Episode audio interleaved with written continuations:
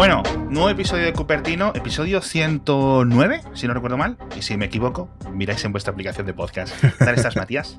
Estoy muy bien, muy bien. No, no sé si tanto como Epic, porque parece que lo único que ganó en el juicio este Sí. eh, la jueza lo ha vuelto a, como a ratificar, ¿no? Exacto, después después exacto. de que Apple recurriera. Ha sido muy interesante. De hecho, estuve viendo yo la apelación en directo. Me metí en el Zoom eh, público y estuve viendo ahí cómo discutían los. y cómo discutían, a ver. proponían de una forma muy cordial, tanto el abogado eh, mm, eh, jefe, el abogado que presentaba eh, por Apple y el, y el que mantenía la tesis contraria por, por parte de Epic y la jueza. Y la jueza, mm, Hmm. ya me vi parte del anterior juicio y a esto, y a mí me parece una señora que sabe, lo, sabe, sabe muy bien de lo que, de lo que habla y de lo Mm. que dice. En fin, el caso es que, como decía Matías, eh, en el juicio de Epic contra Apple, Apple ganó 9 de los 10 puntos, por resumirlo de una forma. Lo hemos comentado hasta la saciedad.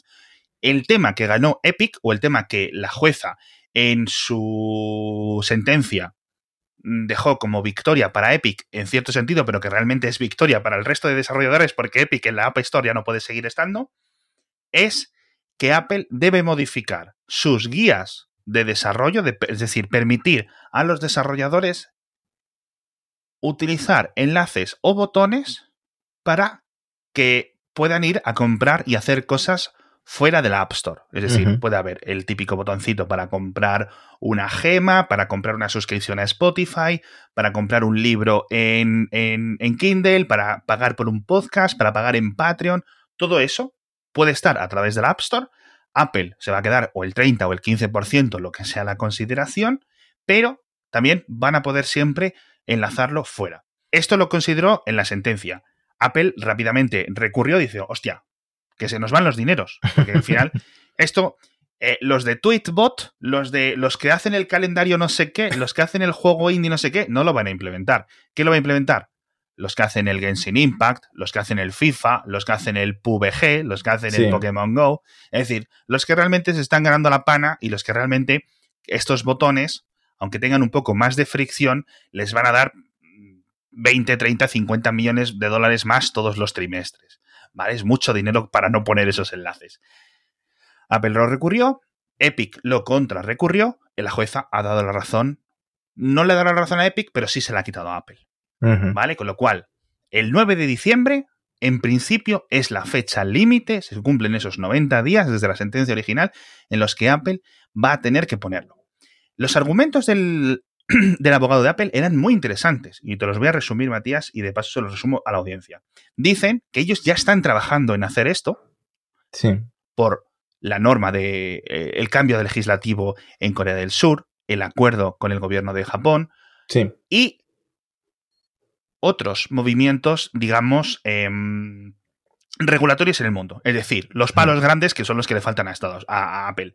La FTC en Estados Unidos, la Comisión de Competencia en la Unión Europea, India, Rusia también viene con el palo suyo, Brasil, es decir, todo el mundo más o menos está de acuerdo en que esto de que todas las compras tengan que ir por aquí es un poco raro. Abusa de su posición dominante. Bien.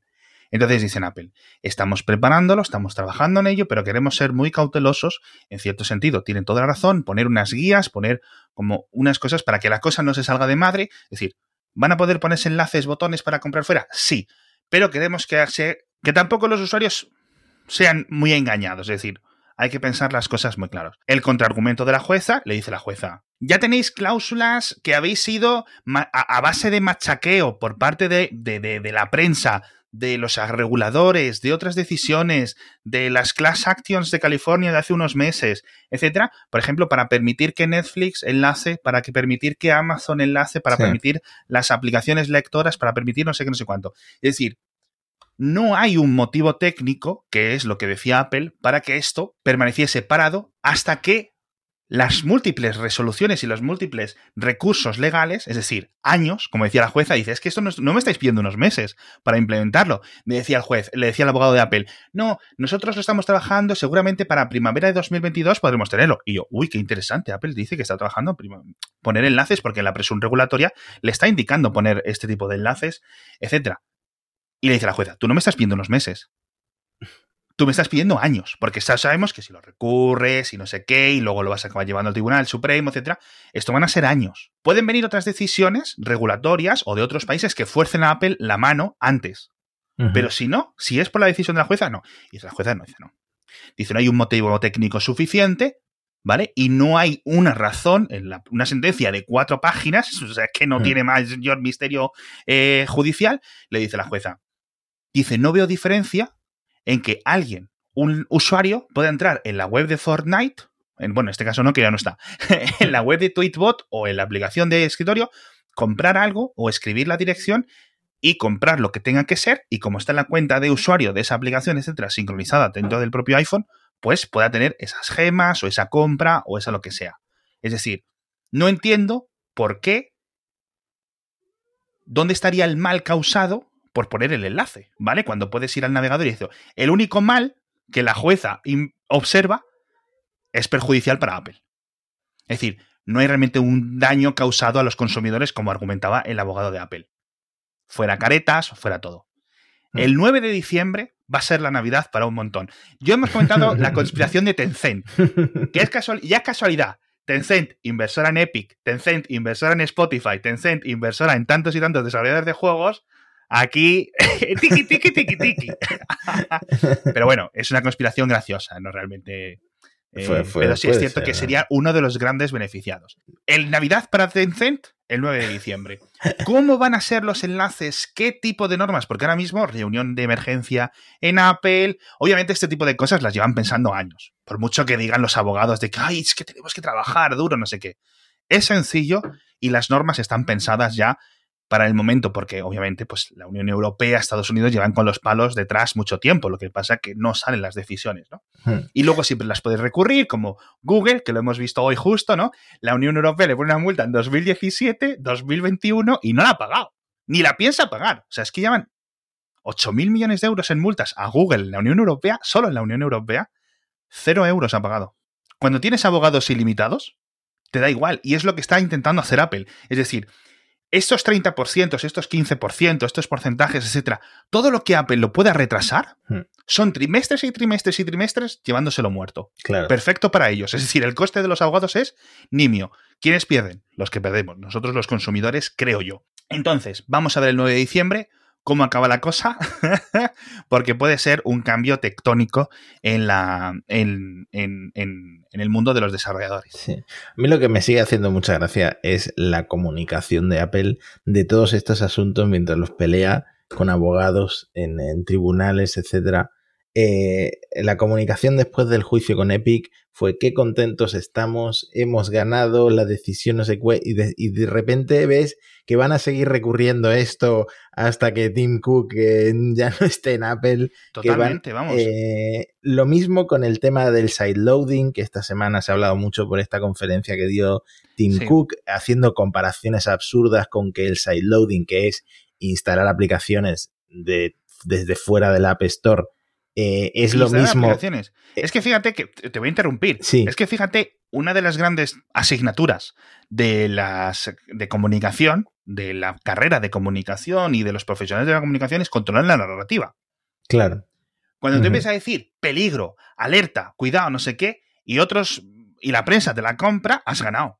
Porque Exactamente. tú pasas a dominarlo. Es que es lo que se ha visto, porque... Eh, Instalación de aplicaciones, como es llevas haciendo toda la vida en cualquier ordenador. Pero bueno, sigue. Claro, no, es, básicamente eso, la forma en la que lo han comunicado, que dice eh, Tim Cook que el sideloading, instalar aplicaciones desde fuera de la App Store, es como hacer un coche sin airbags, sin cinturón de seguridad o lo que sea. O sea, es una comparación absurda porque en Android eh, lo llevamos viendo mm, toda la vida. Eh, no voy a ponerme a comparar cuál tiene más malware porque en los últimos meses hemos visto un montón de zero days de vulnerabilidades en iOS súper graves, eh, que bueno, le puede pasar un poco a cualquiera, pero es que no, no, no, tiene sentido la comunicación tan tajante que está haciendo Apple de estos asuntos que regulatoriamente puede acabar perdiendo, ¿no? Es, es, es, es eh, presión regulatoria tradicional, ¿no? Mm. Eh, queremos, tenemos un argumento, lo vamos a presionar, etcétera. De todas formas, Neil, ¿cómo se llama Neil, el de Diverge, el director de Diverge?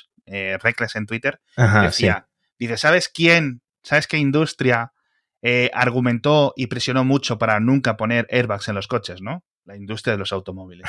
Y es verdad. Y además que, que Neil tiene un trasfondo, eh, es, el, él es abogado de formación, con lo Ah. cual mucha de esta cobertura, él no es en plan un friki que le gustaban los iPhone y tuvo un blog de internet, ¿no? O sea, es obviamente alguien que, que sabe de legislación estadounidense. Entonces es muy complicado, pero bueno, de verdad. Eh, esperemos al día 9 a ver cómo, cómo va la cosa, porque puede ser interesante y tampoco quiero aburrir mucho a la audiencia. Apple One, ¿lo tienes ya? Te- tengo tomado una decisión. Redoble de tambores. No voy, no voy a darle más dinero a Apple, como te comentaba en el episodio anterior. Eh, pero además es que yo, eh, ya no por los servicios, que puede que algún día me enganche a todas las series de Apple TV Plus y lo pague por separado, puede incluso que empiece a hacer ejercicio con el fitness aunque vaya a un gimnasio real, pero la nube de Apple, pagar por la nube de Apple es a mí algo que me toca un poco la moral, porque la nube de Apple funciona muy bien si tú te subes tus archivos a iCloud Drive, si tú sincronizas tus fotos, aunque es un poco más complicado que Google Fotos, eh, acabas entendiendo cómo funciona lo de iCloud Fotos y sincronizas. Sí. Pero luego, por ejemplo, el otro día, un caso real. Yo me voy de viaje con unas amigas. Ahora, estas amigas quieren las fotos que he hecho yo. Yo no estaba en, el en la misma habitación que ellas, entonces no le puedo hacer la trans- transferencia de fotos por AirDrops, que sería lo ideal. Y WhatsApp, bueno, ya sabemos que comprime todo. ¿Qué hago? Se, las, se lo mando como un enlace compartido de iCloud. Eh, meto su teléfono, el teléfono de estas chicas, meto eh, su email, les pregunto específicamente cuál email usan para su cuenta de Apple Sí. y nunca jamás les llega nada. Entonces, esto en Google Fotos o en Google Drive, yo habría tardado cero segundos en compartir una carpeta y ellas se habrían podido descargar absolutamente todas las fotos. En iCloud puedes compartir un enlace, pero no hay un botón para descargar todas las fotos eh, desde la web. Entonces, este tipo de cosas, si tú las comparas una nube con la otra, a mí no me gan- no me da tanta confianza el- todo lo que Apple está construyendo en su nube, los servicios que está construyendo para el usuario final, como es cierto que estoy deformado porque yo llevo mucho tiempo usando la nube de Apple, de Sí. Google, pero mm, sigo sin apostar por pasarme 100% al ecosistema de, Sí. Apple. No, sé si una- estás de acuerdo con esto. Es una preferencia completamente entendible. Es una preferencia. Al final esto se basa en, en lo que conoces y en lo que funciona mejor para ti y tiene todo el sentido. Yo muchas veces el tema del airdrop ya me tiene desquiciado. O sea, es en plan, a tres metros de mujer, iPhone con iPhone. Y los airdrops que no llegan, macho. O sea, es que es increíble. No lo entiendo. Eh, lo de compartir cosas a través de fotos, creo que nunca lo he intentado. Yo me he rendido. Eh, compartir fotos, eh, sí. Toma, envía, compartir con Telegram. Pum, mira, ya te llega el archivo. Es que de verdad, me rindo. Las cosas. Herramienta única, terrible, pero que funciona, funciona. Ya está. Y, y- me lío de. y me dejo de historias. Pero bueno, yo sí creo, porque vamos a coger el premium, que lo he comentado en el anterior episodio. Ya lo iré, ya lo iré comentando, pero me da mucho palo porque son 30 euros todos los meses. Bueno, 29, tal, que son 360 euros al año. Es dinero, es dinero. Lo bueno es que tiene los dos teras, que bueno, eso para con toda la familia está muy bien. Sí, sí, es que al final eh, es por mi mujer, o sea, el- mi mujer ya lo habréis visto mucha gente que la, la he traído a Kernel, etcétera, es ilustradora. Sus archivos de Procreate ocupan un montón. En el Claro. momento que haces un par de dibujos, un giga lo coges fácil. Y todo eso tiene que tener copia de seguridad, sí o sí. Con lo cual, imagínate lo rápido que desaparecen 200 gigas. Así que Hmm. 2 teras es lo mínimo. Ella sigue sin despegarse de Apple Music, con lo cual, bueno, yo ya me apañaré como, como pueda. Apple Arcade apenas lo tocamos y el Apple TV Plus, pues sí. Que por cierto, te quiero preguntar sobre Apple TV Plus. ¿Has visto Fundación ya, macho? Todavía no he empezado. Madre mía, pero ¿qué esperas a la, trece- a la, a la- a la octava temporada? Hay como estos que, que se empezaron a ver Breaking Bad cuando faltaban tres episodios. Es que ahora encima se me ha sumado el HBO Max. La gente ya, Ya. está recomendando series de HBO Max. Yo ya eh, tenía pendientes en Netflix, en Prime Video, Sí. en Movistar Plus. Y ahora de repente tengo pendientes series en Apple TV Plus, porque tú me preguntas toda la semana. Tengo pendientes series de HBO Max porque ha llegado nuevo. Yo ya no puedo más. Yo, es que, ya no puedo Max, ya no, puedo Yo lo que quiero es tumbarme a ver TikToks. Yo no quiero tumbarme es que a ver. al final, al final tiene mucho sentido de tumbarse a ver TikToks y hacer el chorra ahí y un jiji cada tres vídeos y es, la verdad, es que eso es insuperable a nivel de, de endorfinas sosegaditas, piqui piqui. Tu endorfina.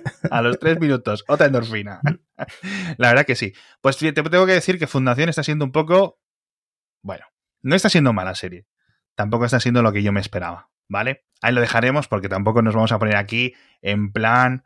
Eh, ¿Cómo se llama el editor este del país de cine que siempre critica las pelis de superhéroes? Bollero, ¿no? Bollero. No nos vamos a poner aquí en plan bollero, pero, pero bueno, la misma crítica está teniendo invasión que además ha sido noticia. No, no, semana. no, mucho peor, mucho peor. Tengo que decir mucho peor. O sea, fundación, hostia, de fundación a, a invasión, hay, hay un carril, ¿eh?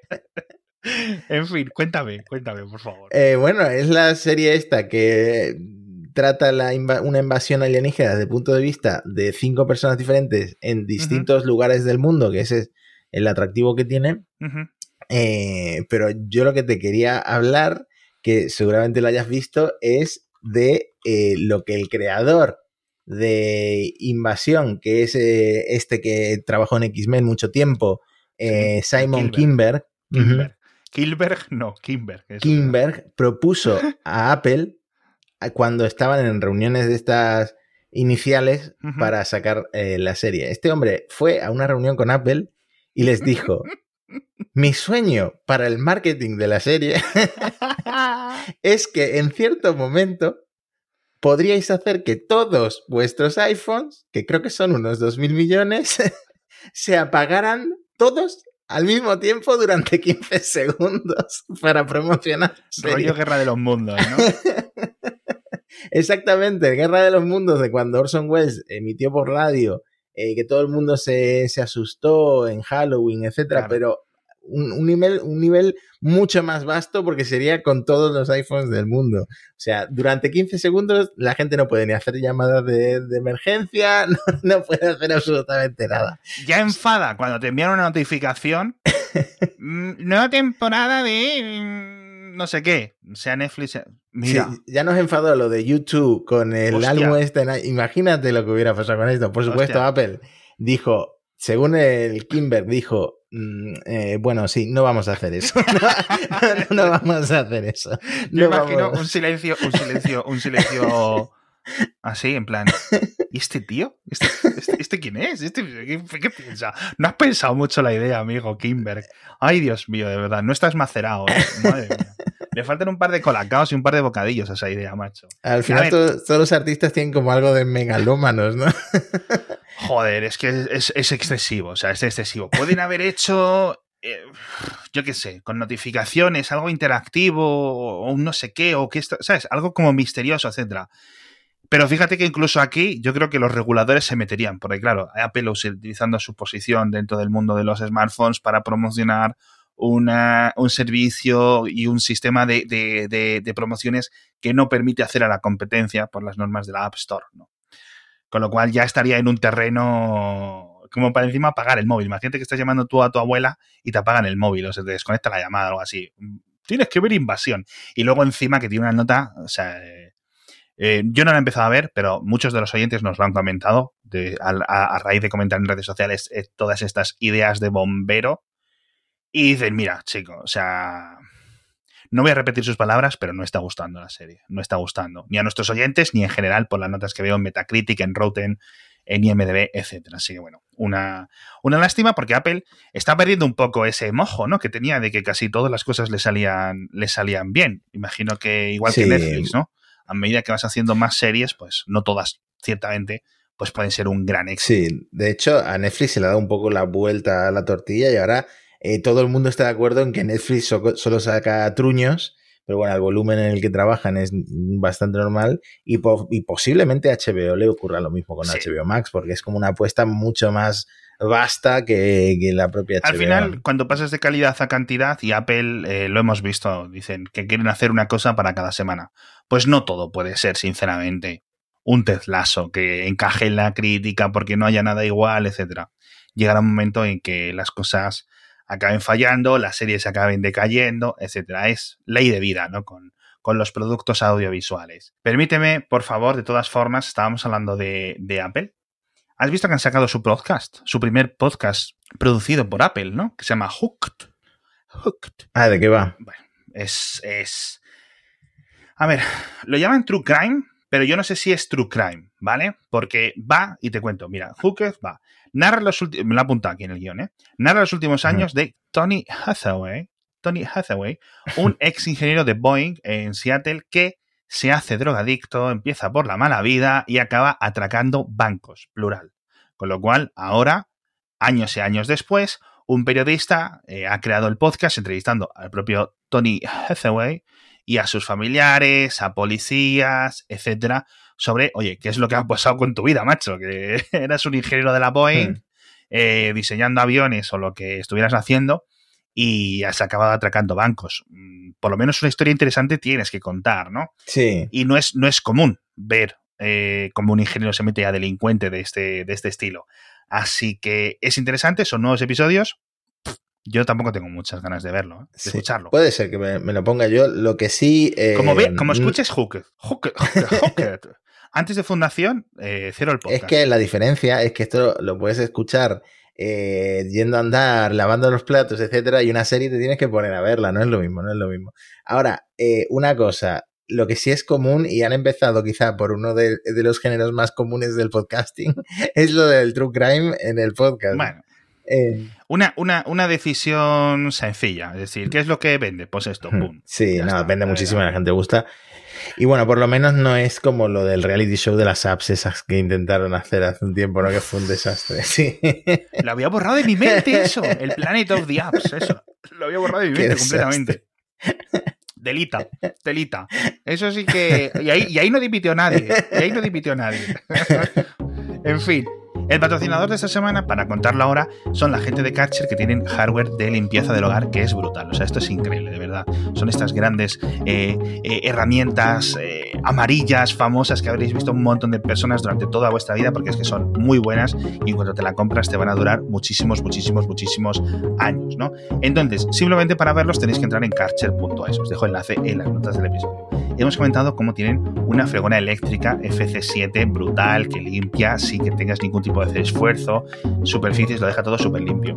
Tiene unos aspiradores multiuso brutales, que yo creo que son uno de sus productos más famosos, que puedes limpiar el sótano, el jardín, las alfombras, todo, todo, todo, todo, el interior, exterior de tu casa, con estas aspiradoras brutales, ¿vale? Pero tiene una cosa que me fascina muchísimo, que son las limpiadoras de vapor. También uno de los productos más famosos, una de las gamas más famosas de Catcher, que son el mejor método para eliminar las bacterias tan resistentes que se quedan en nuestro hogar. No tiene ningún tipo de producto químico añadido, es decir, simplemente es agua, H2O, simplemente muy caliente y que con esa temperatura elimina el 99,999% de las bacterias comunes. Una vez que pasas este tipo de aspiradoras, de vapor, de limpiadoras de vapor, mejor dicho, cambian hasta los olores de tu casa, tío. Porque claro, desaparecen todas estas bacterias que producen estas sensaciones, las pasas por las cortinas, las pasas por el sillón, las pasas por el coche, un montón de cosas. O sea, una vez que tienes una, no vas a ver más que sitios donde empezar a poder sacarles el provecho. Súper recomendadas y si entráis en catcher.es y la compráis antes del 15 de noviembre, os regalan una escoba eléctrica KB5. Así que no tenéis excusa, ya sabéis, entrad en catcher.es a ver qué os interesa. Tenemos que hablar del coche de Apple, macho. Proyecto Titan, Titan, como quieras pronunciarlo, dos noticias. La primera es que nos han pasado unos, unos oyentes, no tengo el nombre ahora mismo, no sé si tienes tú el nombre a mano del oyente que nos lo ha pasado, para darle la gracia por el enlace. Espérate que lo busque, dadme un segundo. Fieles oyentes. Alex Fuenma, ¿vale? Perdón, es que necesitaba estos segundos para, poder eh, referenciarlo. Nos ha pasado un enlace a eh, la web de una marca de leasing, una compañía de leasing de coches o algo así, que se llama Banarama que resulta que no se les ha ocurrido otra cosa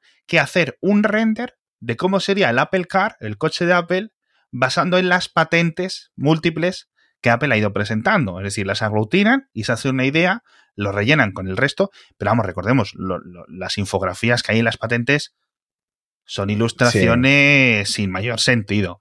Entonces, a ver, os lo dejamos en las notas del episodio, pero esto es completamente irreal y completamente ficticio y completamente sacado de la manga. Sí, es como que te pones a dibujar un esquema y haces los hombres como palitos, ¿no? Pues lo mismo en las patentes.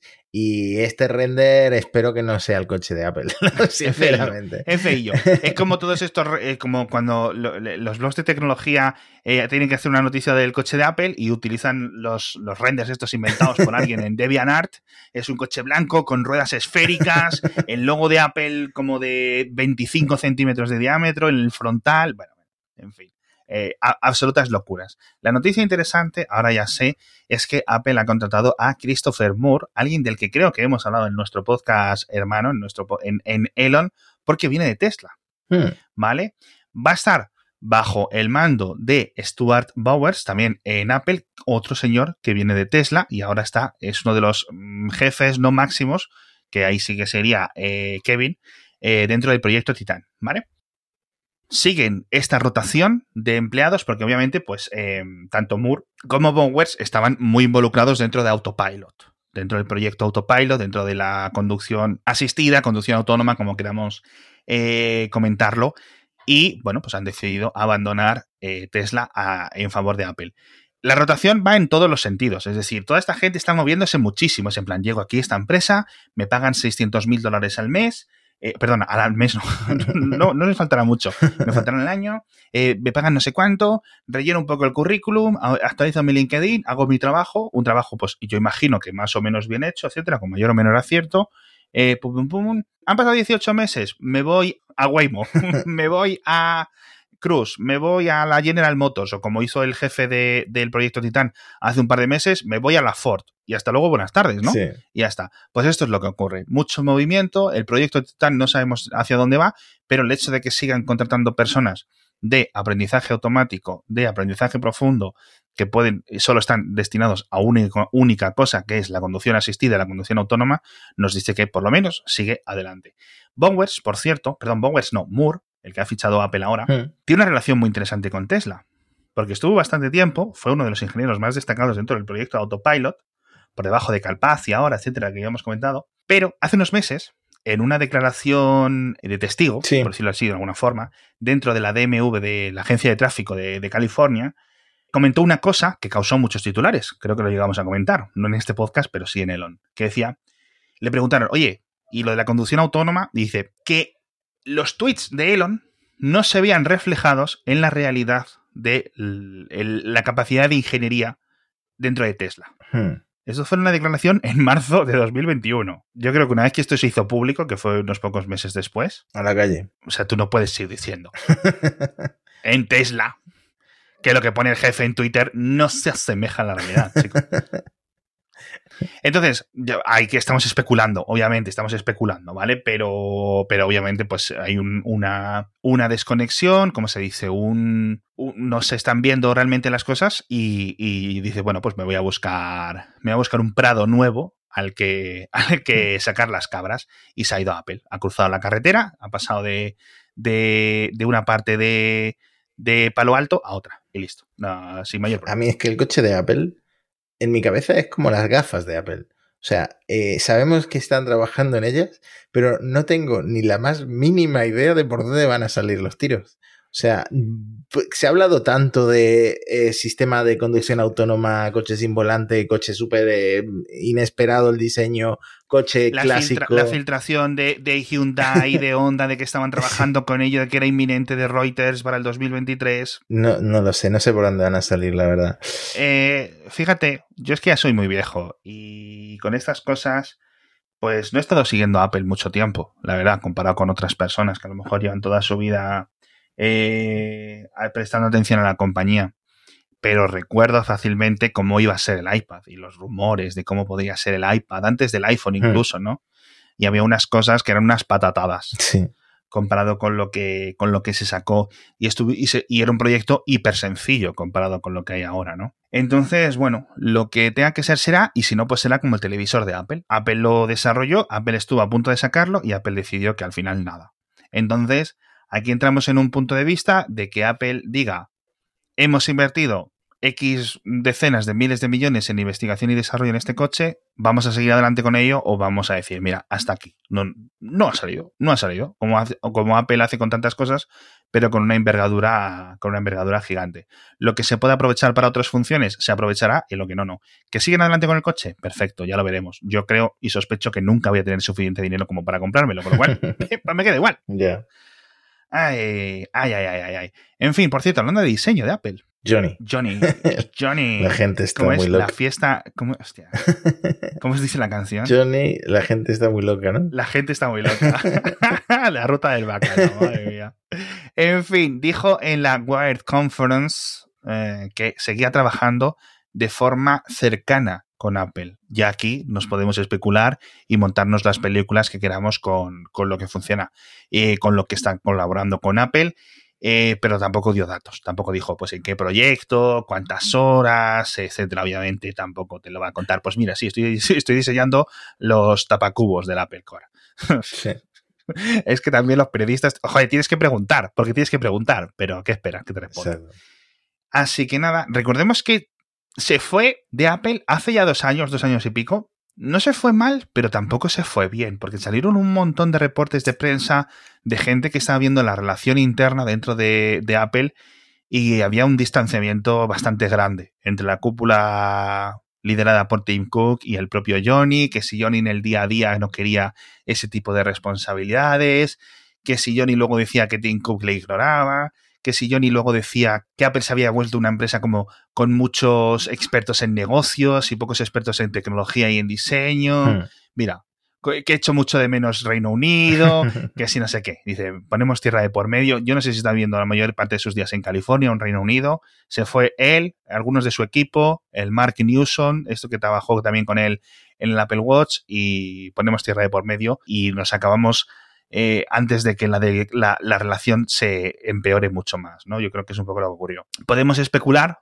como he hecho yo en Twitter, con si eh, esta falta de, Apple, de, Johnny en Apple, ha hecho bien o ha hecho mal a la compañía. Pero yo creo que por lo menos la influencia que tenía máxima, vamos a decir, en 2014, cuando se presenta eh, iPhone 7, perdón, iPhone 7 no, iOS 7, era el pico de Johnny en la compañía diseñando hardware, diseñando software, etcétera. Eh, recordarás la presentación, aplausos, la gente de pie, sí.